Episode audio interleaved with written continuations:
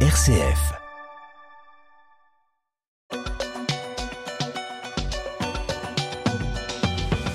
Elisabeth Borne a dévoilé les contours de la réforme des retraites, c'était mardi. Et oui, Melchior, en quelques mots, cette réforme prévoit que l'âge légal de départ à la retraite atteindra 64 ans en 2030 et que la durée de cotisation sera fixée à 43 ans en 2027. La première ministre a également promis un dispositif amélioré pour les carrières longues et pénibles, fini les régimes spéciaux, mais il y aura bien quelques exceptions. Les réactions ne se sont pas fait attendre et les syndicats ont d'ores et déjà annoncé une grande mobilisation contre la réforme des retraites, le point de départ d'une qui s'annonce longue. Le climat social semble explosif en France, mais il fallait bien se, coltiner cette réforme, Stéphane Vernet. Oui, alors ou, bah, ou pas. Bah, en fait, si, moi je pense qu'il fallait, il fallait, il fallait, il fallait, il fallait changer le système. Mais de toute façon, on est dans un pays où tous les 5 à 10 ans, euh, on est obligé de revenir sur le sur le système des retraites. Euh, la, la, question, c'est pas fallait-il changer le système ou pas, c'est fallait-il le modifier comme ça? Il y avait peut-être d'autres solutions éventuelles, voilà. Mais après, euh, réformer les retraites est, devenu un impératif, oui, simplement parce que il y a, y a une règle, enfin il y a une règle des reins, il y a, y a, un indicateur auquel on n'échappe pas, c'est la démographie. Et ça, c'est une constante dans l'histoire. Voilà. Donc aujourd'hui, euh, le, le, nombre, euh, si on veut, si on veut préserver un système de retraite par répartition, ça veut dire quoi? Ça veut dire qu'en fait, la retraite par répartition, euh, c'est quand vous cotisez pour la retraite au cours de votre carrière, euh, votre vie active, vous cotisez pas pour vous. vous. En fait, vous cotisez pour alimenter un régime qui sert à payer les gens qui sont déjà en retraite. Et donc pour ça, il faut qu'il y ait un certain nombre d'actifs qui vont pouvoir cotiser, qui et donc dont les cotisations vont permettre aux gens à la retraite d'avoir une retraite décente. Alors le problème, c'est que le nombre d'actifs par rapport au nombre de retraités dans notre pays ne cesse de baisser d'année en année. Et donc il y a de moins en moins d'actifs pour payer les retraites des gens qui sont à la retraite. Donc ça c'est mathématique, c'est mécanique. Donc ce qui nous oblige à transformer le système, sinon sinon il va sortir de la route. Et s'il y a une sortie de route sur le système de retraite, c'est pas forcément la retraite qui disparaîtra, mais fatalement c'est le principe de la retraite par répartition. Il y a d'autres façons de se, de se payer une retraite, mais s'il n'y a plus de retraite par répartition dans ce pays, ben ça veut dire que ceux qui ont les moyens de se constituer un capital et de et d'alimenter leur et de se construire leur propre retraite en auront une et les autres pas. Donc oui, il fallait transformer le système et puis après, je pense qu'on va en parler. Peut-être pas comme ça. Il y avait peut-être d'autres choses à faire. Alors je pose quand même la question de savoir s'il fallait vraiment le faire dans le sens où il y a quand même une bataille des chiffres entre euh, ce que dit le, le, gouvernement, ce que dit plutôt euh, le, le, corps. Vous savez, c'est le Conseil d'orientation des retraites euh, qui propose différents scénarios et en fonction de ces scénarios, on voit bien que le système est plus ou moins déficitaire selon les différents scénarios.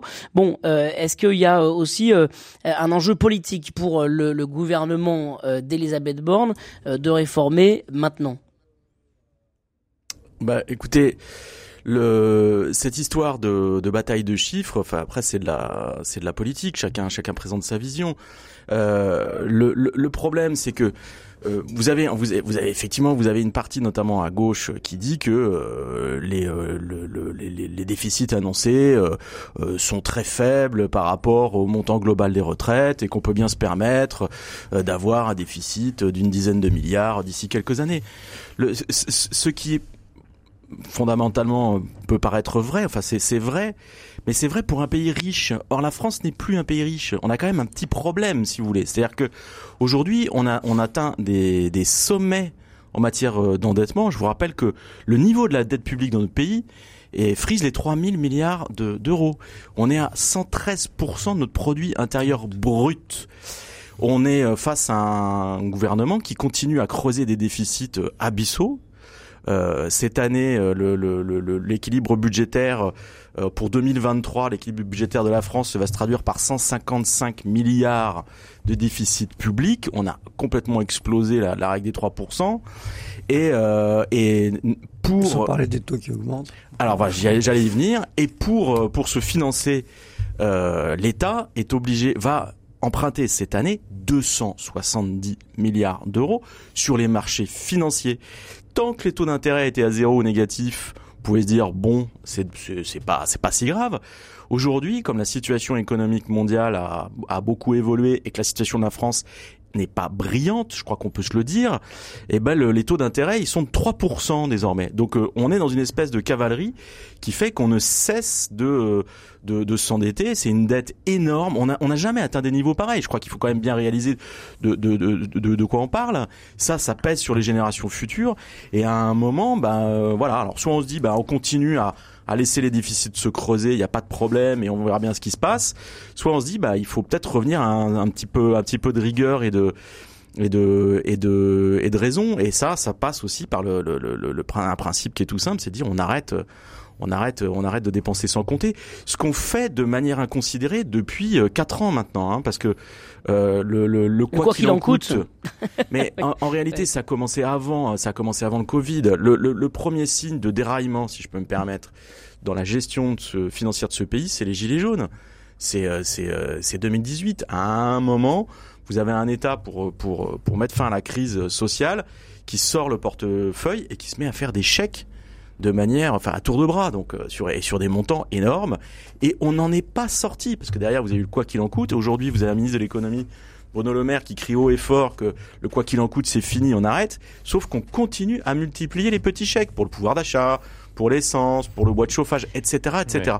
On est sans arrêt en train de dépenser de l'argent qu'en réalité on n'a plus. Donc bah, ça fait que tout ça fait que euh, à un moment, euh, le principe de réalité et de, de raison fait que, fait que, voilà, on est obligé d'en venir à, hmm. à, une réforme dont personne ne veut. Enfin, faut, faut quand même bien le dire. voilà je veux dire, on a, on a la majorité, on a la majorité des Français n'a pas, pas si du tout envie. Oui. Personne veut, si tout le monde est résigné en fait sur cette euh, sur cette réforme-là. Bah moi personnellement, j'ai pas tellement envie de travailler jusqu'à 67 ans. Hein, non, mais euh, Éric Delège, est-ce que ça signifie justement cette réforme-là que euh, ça y est, on est entré dans le dur et que euh, bah voilà, on, on, on, maintenant il faut y aller, il, il faut. Oh, je sais pas si on est rentré dans le dur je sais pas si on est rentré dans le dur, je, je constate juste une chose, c'est que euh, le projet de, de, réforme des retraites qui est soumis aujourd'hui ne ressemble pas à grand-chose à celui de, présenté il y a deux ans et demi, alors qu'on nous avait expliqué dans les deux cas que, que, que les choix paramétriques qui seraient faits euh, euh seraient, seraient très importants. Donc, euh, moi, sans vouloir, sans vouloir euh, résumer un sentiment général, moi, j'ai vraiment le sentiment en fait que les Français par rapport à la réforme des retraites sont résignés. Pour rebondir sur ce que disait Stéphane, le problème euh, reste le même. Hein. Il y a un problème démographique qui suppose bah, de, de, de, prendre des décisions fortes, mais dans ce qui a été présenté, euh, moi je, pense que tout le monde est un petit peu perdu parce qu'on voit pas où, les économies vont être faites, puisque parallèlement à cet âge euh, qui est repoussé, cette durée de cotisation qui est allongée, euh, il y a aussi, je ne parle pas de cadeaux, mais des mesures sociales en fait qui, vont quasiment annuler en fait l'effort, le, le, le, le, gain ou en tous les cas l'équilibre du, du régime. Et donc, donc on se demande c'est quoi effectivement, c'est de l'affichage politique, mmh. C'est une, c'est une mesure économique de bon sens. Moi, je, je, je, je ne comprends, je n'arrive même plus à lire le message politique en fait derrière cette réforme. En plus, surtout pourquoi elle intervient maintenant. Quoi. Ce, que, vous êtes en train de dire, c'est qu'en fait, l'âge légal de, la, euh, de départ à la retraite, c'est 64 ans, mais pour plein de cas, euh, on pourra partir plus tôt. Et in fine, euh, euh, ce que vous êtes en train de dire, c'est que peu seront ceux qui iront jusqu'à 64 ans. J'ai pas dit exactement ça, j'ai dit que, que, que sur les différents bords de l'échiquier, on nous a d'abord présenté les 65 ans, maintenant c'est les 64. Euh, et je rappelle juste qu'il y a deux ans et demi, euh, juste avant le Covid, on parlait de retraite par points. Voilà. on, on, on, on, on reprend jamais les mêmes bases, et, mais, mais, mais on agite presque comme un non pas comme un trophée, mais comme un oripeau en fait, le la réforme des retraites. Je réforme, je fais quelque chose, mais moi je suis pas un spécialiste des finances publiques. Je je, je vois pas l'intérêt politique et financier en fait de celle qui a été présentée euh, cette semaine. Et vous alors, qu'en pensez-vous de ces annonces d'Elisabeth Borne sur cette réforme des retraites? Venez témoigner, venez réagir au 04 72 38 20 23 ou par mail à direct@rcf.fr. On continue, euh, Stéphane Vernet, euh, cette euh, réforme des retraites, euh, on, nous l'annonce, fini les fini les régimes spéciaux et en même temps, il y a encore beaucoup beaucoup de cas particuliers. Est-ce que c'est bonnet blanc et blanc bonnet ce qu'on connaissait déjà jusqu'à jusqu'à aujourd'hui? Non, alors c'est quand même la, la, réforme telle qu'elle est présentée. Alors moi je suis complètement, je suis complètement d'accord avec ce qui vient d'être dit, c'est sur le fait que euh, il y a un monde entre la retraite universelle par points qui a été présentée euh, il y a des ans et demi et qui a qui, qui, qui était allé à son terme par un 49-3, je vous rappelle, en 2020, et puis que le Première lecture à l'Assemblée s'est arrêté là. Et que le gouvernement a interrompu à cause du Covid. Mais enfin, je pense qu'il l'a pas interrompu qu'à cause du Covid. C'est que ça, c'est le truc était était mal ficelé, ça passait pas, et puis eux-mêmes au sein de la majorité en, en voulaient pas. Hein. Vous aviez un président qui poussait et un premier ministre en fait qui faisait tout pour saboter le qui était Édouard Philippe à l'époque, qui faisait tout pour saboter le, le truc, il n'était pas d'accord. Bon, voilà. Donc, euh, le, le, les choses ont été complètement enterrées et on passe à, une, logique complètement différente. Et ça, c'est effectivement politiquement, c'est très perturbant. On voit partout refleurir les, déclarations d'Emmanuel Macron en 2019, dans lesquelles il disait euh, euh, que, ce serait complètement hypocrite, que ça n'avait pas de sens de repousser l'âge légal de départ à la retraite et c'est ce qu'il fait maintenant donc effectivement c'est illisible par contre si dans les dans les projections, il y a, euh, il y a, il y a c'est un système, si vous voulez, c'est une la, façon de présenter les choses permet au gouvernement de dire qu'il y aura des économies réelles effectives. On parle quand même de 23 milliards euh, d'euros euh, d'économies aujourd'hui, donc dans un horizon plus ou moins, enfin quand, la réforme portera ses, fruits d'ici quelques années, c'est non négligeable. Et puis il n'y a pas que ça, c'est-à-dire que derrière il y a une logique qui consiste à dire qu'il faut que l'État français, que les France se, se, se réforme son marché du travail à travers deux grandes lois qui sont la réforme de l'assurance chômage et la réforme des retraites pour créer une dynamique différente, c'est-à-dire faire en sorte qu'il y ait plus de gens euh, qui travaillent et plus longtemps. Et ça, si vous voulez, ça permet à l'État de récupérer plus de cotisations, de cotisations pardon, euh, et payer moins de pensions, donc euh, ou d'indemnités. Euh, donc euh, vous avez mécaniquement, si vous voulez, ça rapporte plus d'argent à l'État et il en dépense moins si les gens travaillent plus et plus longtemps, voilà. Et Alors, donc il y a le discours. Enfin, juste pour terminer, tout ce qui sera cotisé pour les retraites ira au système de retraite, mais par contre euh, les, pensions payées en moins, etc., et toutes, sortes d'autres recettes qui seront produites par les gens qui travaillent plus longtemps, ça, ça permettra de dégager aussi de, l'argent en plus, qui sont pas chiffrés dans les 23 milliards d'euros d'économie à terme. Donc il y aura un, supplément de, recettes qui ne peut faire que du bien aux, aux, finances publiques. Et le premier à nous rejoindre ce matin, c'est vous, Yves, au 04 72 38 20 23. Bonjour.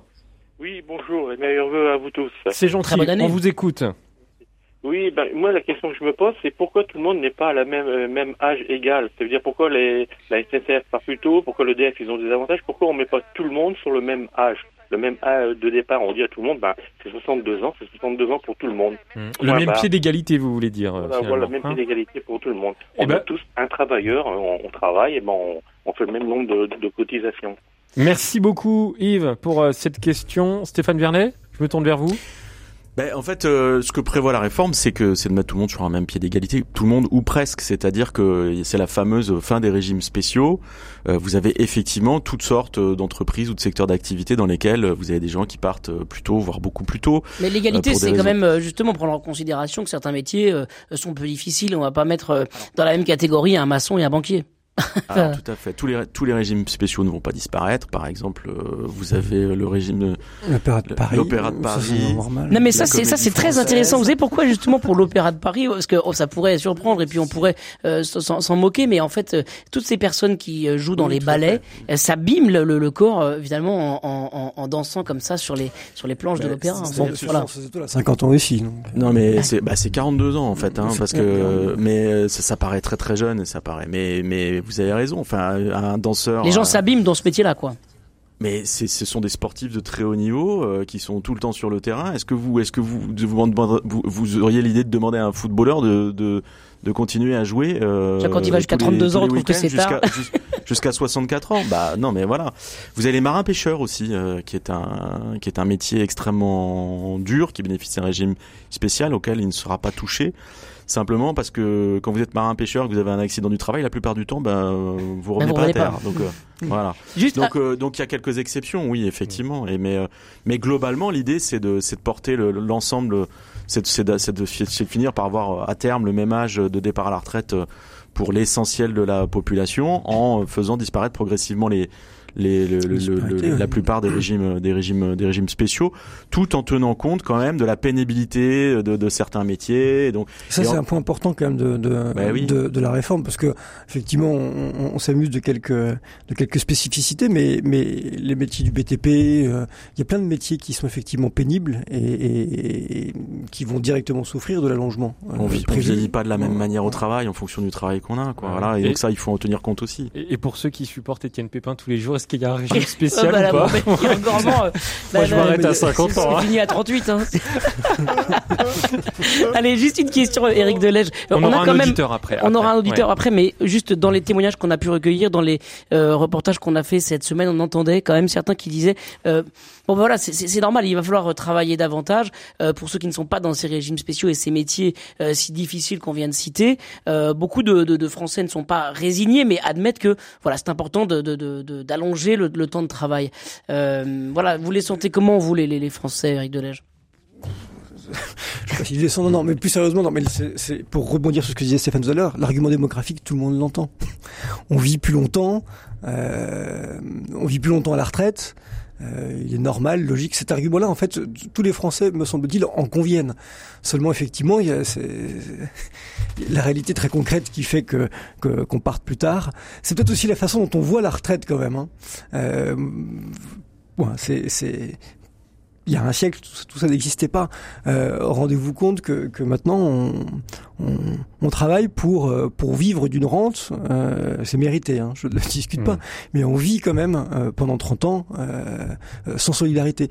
Euh, fut un temps, et, et, et encore aujourd'hui, à travers une autre forme de travail que peut être euh, que peut être l'engagement associatif, la solidarité avec avec son entourage, sa famille ou quoi que ce soit, c'est l'activité qu'on a, quoi. hein. Le- le- la retraite, c'est pas l'oisiveté. Hein.